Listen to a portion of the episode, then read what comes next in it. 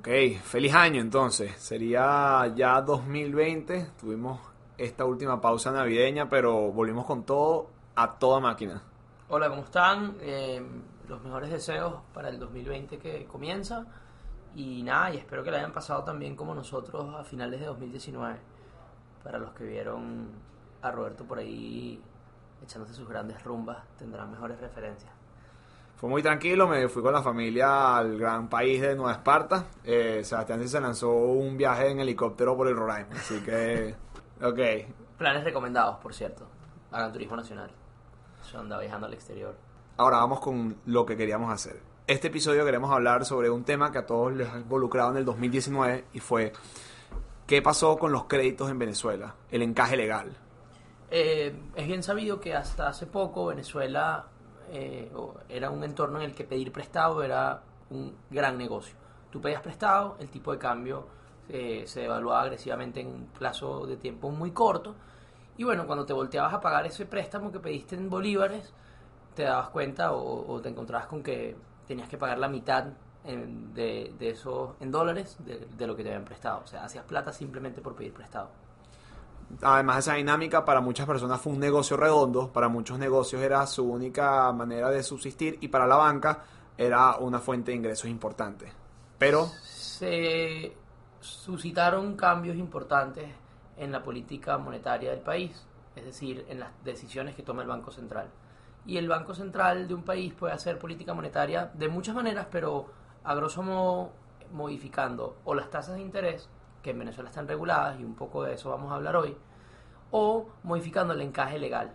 Y estos son los temas que vamos a abordar o que abordamos en la entrevista que, les vamos a mostrar a continuación.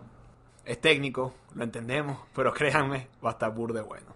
Vamos a tratar de hacerlo lo más digerible posible e igual saben que siempre nos pueden escribir si tienen alguna duda o comentario con respecto a lo que escucharon. Yendo al grano, lo que hicimos fue entrevistarnos con Martín Pérez, presidente ejecutivo de Bancaribe Venezuela, uno de los bancos más importantes del país, con una historia interesante porque además comienza en, como un banco regional y es después que llega a Caracas y se convierte en un banco nacional y en un banco nacional importante. También interesante el hecho de que es un negocio familiar que por supuesto ya adquirió otras dimensiones, pero eh, este y otros temas fueron los que conversamos con, con Martín Pérez. Esperamos que la disfruten.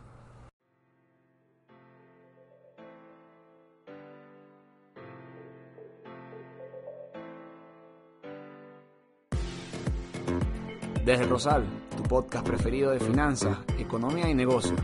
No nos busques, tú sabes dónde encontrarnos.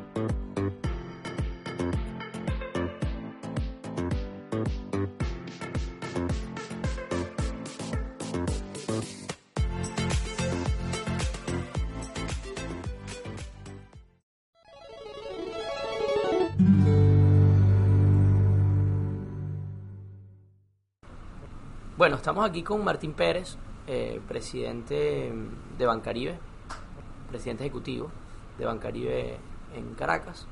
Em, y bueno, un poco agradecer por el tiempo, naturalmente, y comenzar con, desde el principio, cuál es la historia de Martín Pérez y, cómo se relaciona esta historia con una institución como Bancaribe.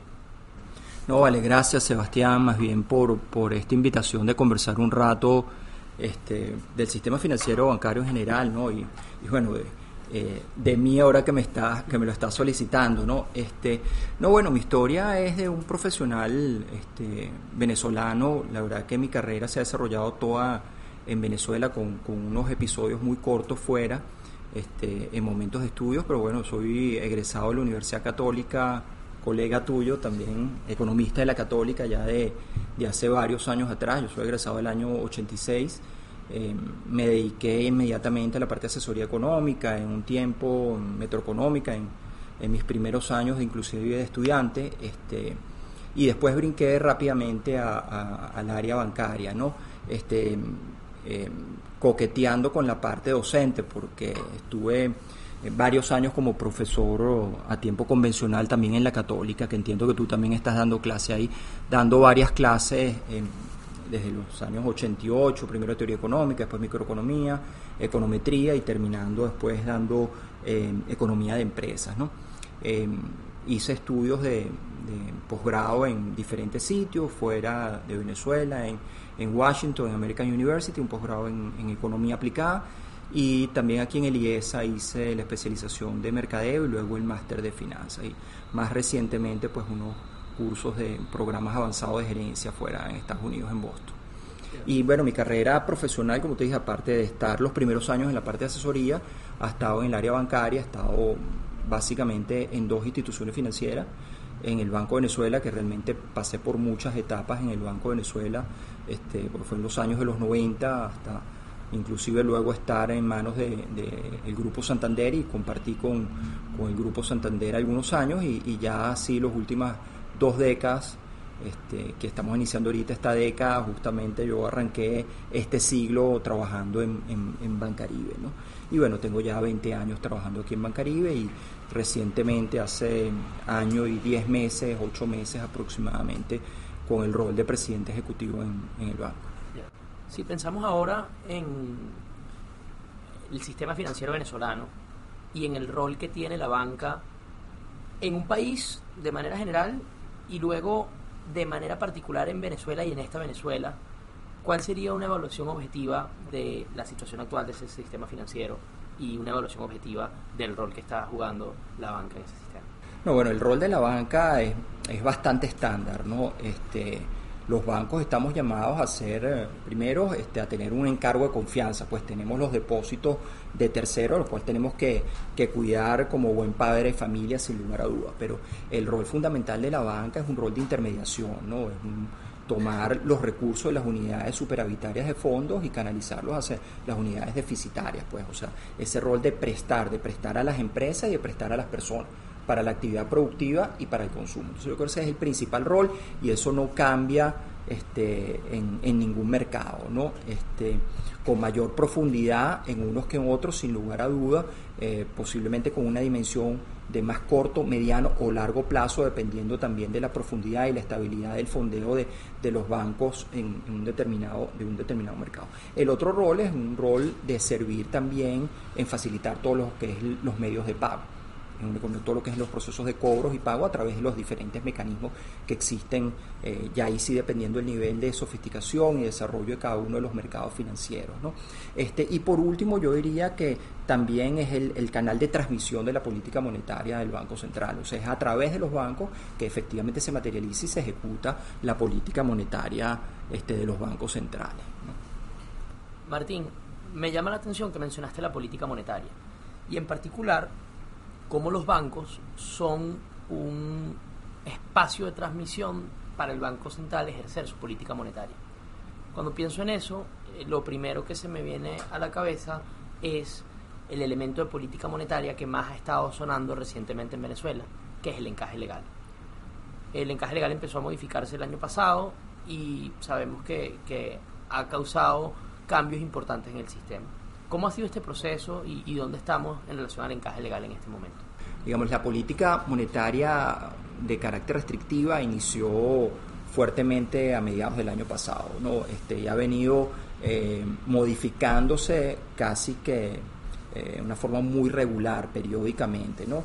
Eh, hoy contamos, para simplificarlo en el pasado reciente, con dos encajes. Uno es el encaje ordinario, que es un encaje que las magnitudes son muy relevantes en este momento, es 57% de la base de encaje, de la base de depósitos, que es una base de depósitos a principio de año, el 25 de enero de este año, y luego hay todos los, un, un encaje marginal que es el 100% sobre los recursos incrementales o recursos marginales a partir de esa fecha de principio de año. Ok, pausa un segundo. Se estarán preguntando qué es el encaje legal. El encaje legal es una de las políticas monetarias que poseen los bancos centrales para restringir o liberar la liquidez en la economía. Básicamente el encaje legal lo que se define es cuánto de los ingresos que entran en los bancos deben mantenerse encajados en las cuentas de los bancos en el Banco Central. Vamos a ponerlo en contexto. Si antes en Venezuela nada más necesitabas colocar de los 100 bolívares que te entraban en la, en la banca 5 en el encaje legal, entonces tú tenías para prestar el 95%, los 95 bolívares extra. Ahora en Venezuela, el encaje legal te demanda meter de los 100 bolívares que entran, el 98 en el encaje legal y solamente tienes dos disponibles para prestar a la banca. Volvemos. Esto de una forma u otra, dependiendo de cada institución, pero en términos promedio te puedo hablar que el encaje efectivo legal promedio debe estar rondando entre el 90 y el 95%. Esto limita de una manera muy severa la capacidad de intermediación, limita, merma la capacidad de, intermediación de, de los bancos en general y su capacidad de generación de ingresos sin lugar, sin lugar a duda. Entonces, está, eso se traduce de alguna manera en una reducción muy importante de los índices de intermediación de la banca.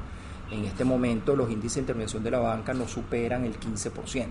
Cuando estoy hablando de niveles promedio, algunos bancos estarán un poco más altos, más bajos y se pueden hacer algunas abstracciones de ciertas magnitudes de los depósitos de los bancos y eso no es una cifra normal para un sistema bancario tradicional. ¿no? Entonces, el impacto que tiene esto es que la escala de operación de los bancos se ha reducido de una manera muy importante y el principal activo y decir, el activo productivo de los bancos es su cartera de crédito. En algún momento la cartera de inversiones fue relevante, hoy no lo es, casi que no tiene este, eh, inversiones los, los, bancos, además están limitados únicamente a los emitidos o avalados por la nación, por, por la ley general de bancos.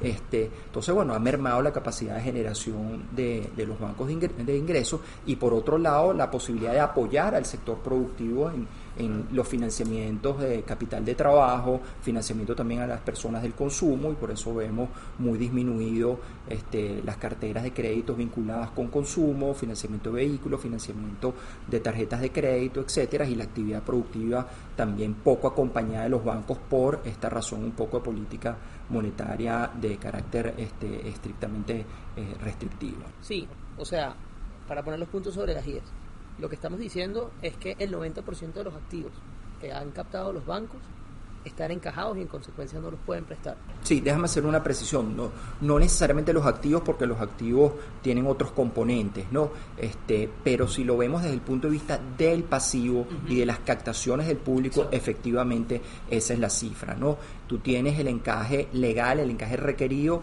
en términos de nuevo promedios puede estar rondando el 95%, todo depende del proceso de crecimiento de esos pasivos que ha tenido en el último año cada uno de los bancos. Este, entonces, por cada 100 bolívares, para ponerlo en términos muy simples, que tú tienes de captaciones del público de recursos gestionados, tienes aproximadamente 15 bolívares únicamente prestados y todo lo demás está en el Banco Central a una remuneración del 0% o que no pueden ser intermediados en actividades productivas o de consumo para las para las personas. ¿no? Este, algo que, que eh, creo que ilustra muy bien esto es cuando tú relacionas la cartera de crédito de las instituciones financieras con su patrimonio. Como bien tú sabes, este, los bancos somos este, instituciones que se apalancan ¿okay? de préstamos y por lo tanto tu patrimonio lo prestas este, para eh, la actividad productiva.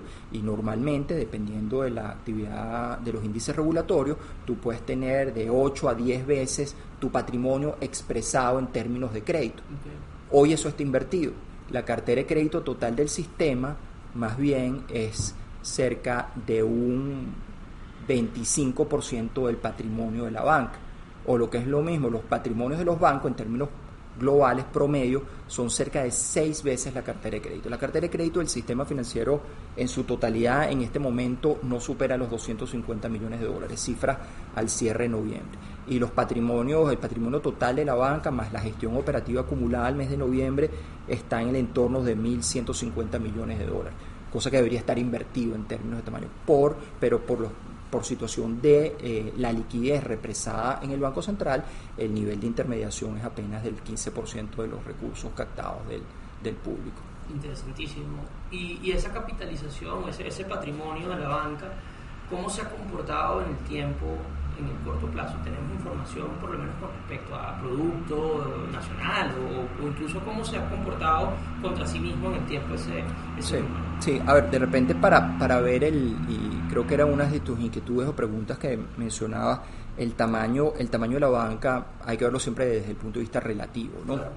Este, eh, la economía venezolana se ha contraído de una manera impresionante. Pues, o sea, las cifras del propio Banco Central este, así lo, lo, demuestran. Ya tenemos cinco años consecutivos de contracción económica, el año 19 no va a ser la excepción, es más, este, en el mejor de los casos tendremos una contracción cercana al 20% y hay algunas estimaciones del orden del 25 y hasta el 30%.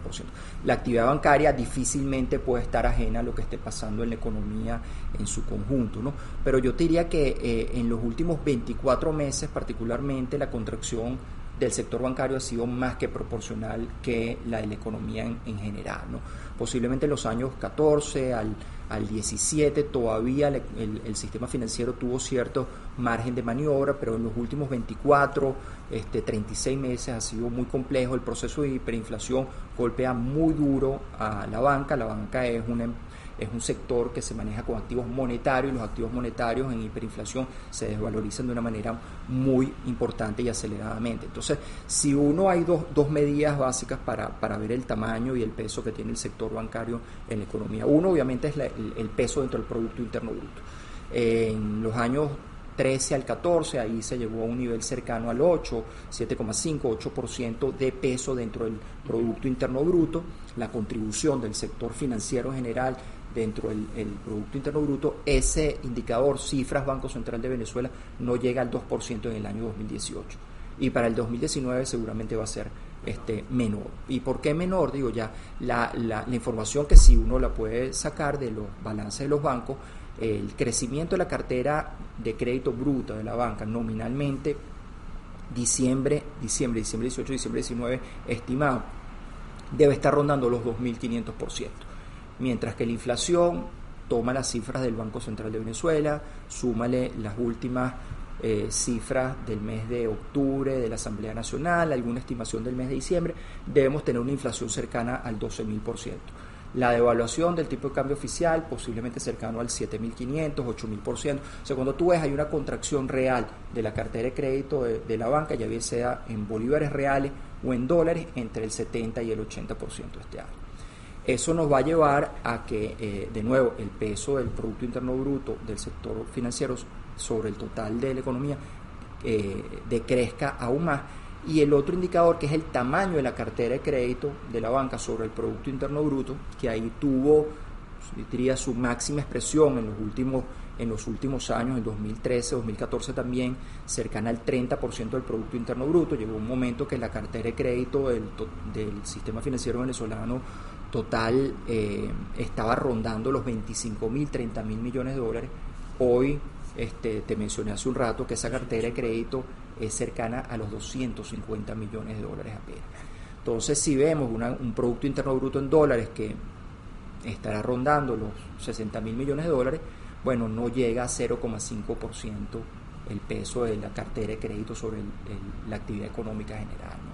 Entonces es dramática la contracción que ha ocurrido en el sector bancario y eso por supuesto disminuye muchísimo la escala de operación de los bancos en, general este, y por lo tanto también la capacidad de contribución a la generación de riqueza en la economía, al financiamiento de la actividad productiva, al capital de trabajo, etcétera. Wow, la verdad es que es increíble porque uno ya conoce la tendencia, uno conoce la situación, pero cuando le colocamos un número es que en verdad nos damos cuenta de la magnitud del problema. Ahora bien, este, entendiendo esta situación, ¿qué está haciendo o qué puede hacer la banca para seguir cumpliendo su rol en la economía y más aún, sigue o no siendo lucrativo prestar? Eh, si es lucrativo o no, eh, esa, esa respuesta al final depende, ¿no? O sea, no se puede, hay que verlo de una manera, de una manera integral. ¿no? Primero, la cartera de crédito no lo puedes ver nada más por el lado del ingreso. Y hoy el ingreso expresado en términos de tasa de interés está regulado. Entonces hay unas tasas nominales máximas que se pueden cobrar, en este momento 40%, y unas comisiones este, por desembolso que se pueden aplicar a los créditos y algunos otros este, servicios que la banca está cobrando para, para este, eh, dar el, financiamiento a, las empresas. ¿no? Pero cuando tú lo ves de una manera integral, cuando ves el costo de financiamiento, como te decía antes, tú hoy estás generando ingresos por 15 bolívares, pero tienes que pagar por 100 bolívares que captas. Este, si bien las tasas pasivas también están reguladas y son sumamente bajas y son reales negativas, no se puede ver únicamente como el costo financiero del, del pasivo. Tú tienes una cantidad de costos que tienen que ver con los aportes a Fogada y Sudeban, que entonces de nuevo son por los 100 bolívares que captas, ¿ok? No por nada más por los 15 que tú prestas. Este, y tienes también una estructura bancaria este, que estaba dimensionada o está todavía dimensionada para atender un tamaño de economía este, muy diferente al que hoy día tenemos. O sea, hoy todavía tenemos este, cerca de 30 instituciones financieras entre pública y privada, tenemos más de 50.000 empleados bancarios, tenemos más de 3.000 oficinas bancarias en un país de nuevo que se ha reducido este, sistemáticamente en los últimos años y que prácticamente ha perdido dos terceras partes de su Producto Interno Bruto. O sea, para, para darte una, una cifra que creo que es muy, muy impactante, eh, esa cartera de crédito de, la banca que yo te mencionaba, que son cerca de 250 millones de dólares en, expresado en bolívares en, a cierre de noviembre, son cerca de 8.8, 8.9 billones de bolívares. Los gastos de transformación de la banca, que, que representan los gastos operativos, administrativos, más los gastos de personal, en el mes de noviembre nada más fueron cerca de 890 millardos de bolívares en un solo mes.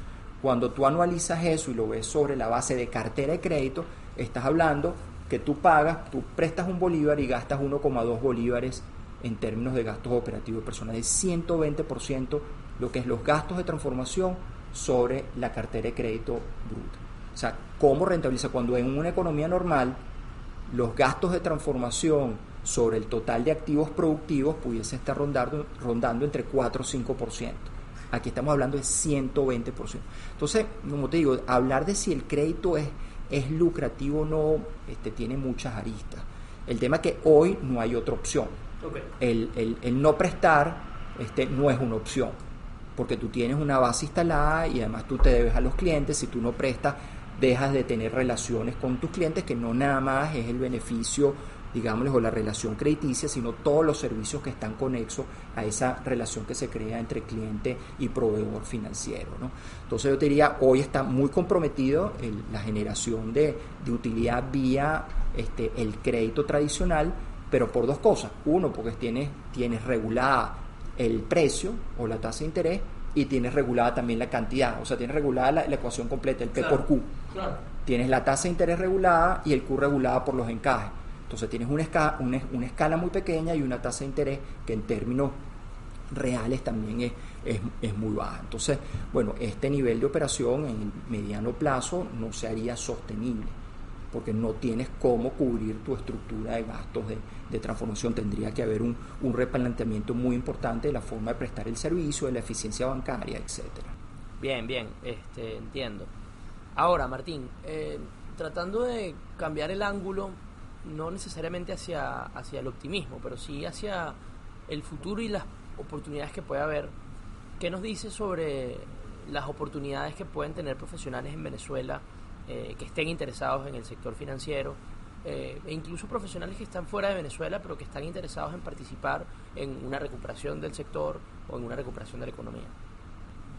A ver, este, eh, como, decía, una situación, el, el status quo aquí no es no es sostenible, ¿no? O sea, em, tiene, tiene que de alguna manera cambiar, o sea, se le está poniendo a la banca todo el peso de la política monetaria, eso tiene unos costos importantes en el corto y en, y en el mediano plazo, ¿no? Este, en un proceso de recuperación económica es fundamental la participación de la banca, ¿no? Y no va a ser suficiente nada más la banca, la banca nacional, el, el apoyo de, otros organismos este, de desarrollo, multilaterales, va a ser fundamental, pero una banca nacional, robusta, fuerte, que pueda apoyar este, el, crecimiento de la actividad productiva y el consumo, sin lugar a duda, es, es fundamental, ¿no? Entonces, la banca venezolana hace pocos años atrás, no estamos hablando de mucho tiempo atrás, tiene una posición competitiva impresionante en, la región, ¿no?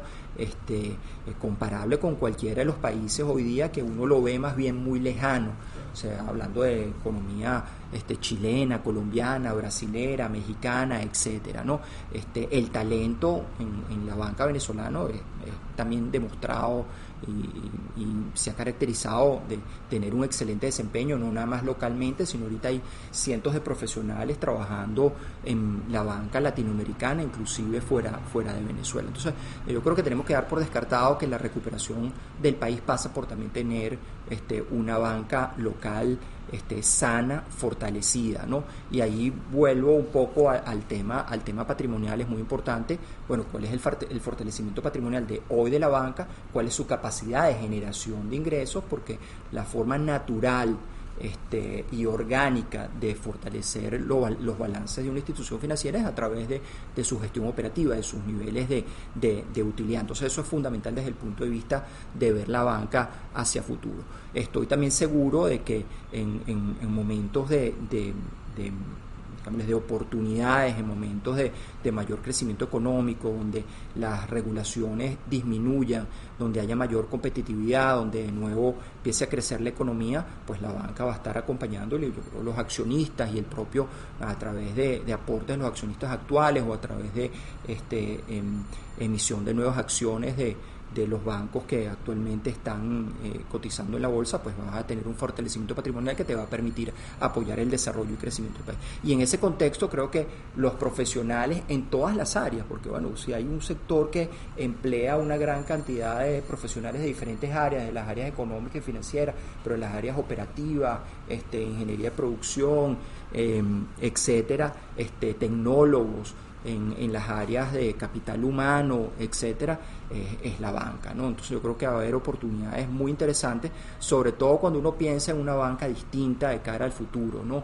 donde hoy día, eh, digamos, la coyuntura y las dificultades de, de, toda índole en términos de manejo los medios de pago, en términos del cono monetario actual, etcétera, ha obligado a la banca a irse transformando y el, el, mundo en sí también ha evolucionado en términos de adoptar este, nuevas tendencias y tecnologías digitales, yo creo que profesionales de diferentes áreas, como te digo, este, va a tener un espacio muy importante en, en, la banca. De nuevo, desde la parte financiera hasta la parte operativa, hasta la parte tecnológica, este, va a tener un espacio eh, eh, en la banca eh, del futuro. Bueno, Martín, de verdad muchísimas gracias. Yo creo que con esto más que completo la conversación. Eh, sí quería saber si, si quieres añadir algo más, sobre todo relacionado a la situación que estamos viviendo, relacionado al país, eh, relacionado a los profesionales que están, como bien hablaste de ellos, pero también a los que no están y eventualmente van a querer volver. Eh, y bueno, y, cualquier mensaje que Martín Pérez le quiera dejar a, esa gente que, nos está escuchando. Todos los que nos hemos quedado y algunos que no se han quedado, se han ido, pero que están esperando la oportunidad para volver, yo creo que el, sector bancario, el sector financiero va a estar ávido de, contratar gente, además que traiga otras experiencias, se va a necesitar, se va a necesitar, yo creo que la escasez que vamos a tener en, el futuro cuando eh, se esté, digamos, reconstruyendo de alguna manera el país va a ser escasez de talento, ¿no? Pero no porque no haya talento venezolano, sino porque ahorita está en otros lados y porque las necesidades van a estar en, en, todos lados. Y permíteme hacer una pequeña cuña, yo creo que Bancario va a ser un excelente sitio para atraer talento este, en todas las áreas como lo, como lo mencionaba. Pues sí, en las circunstancias actuales nosotros recientemente tuvimos la osadía de de hacer unas encuestas internas para medir el ambiente laboral y tuvimos el reconocimiento de Great Place to Work como una empresa con un excelente este, ambiente de trabajo em, donde, donde trabajar y inclusive ejemplo para otras organizaciones. Entonces yo creo que, que, este es un lugar, este y muchos otros en Venezuela, para poder desarrollarse profesionalmente, aportar y, y desarrollar toda esa creatividad que el venezolano y los profesionales y técnicos venezolanos tienen. Óptimo. Muchísimas gracias. A ti, Sebastián. Muchas gracias.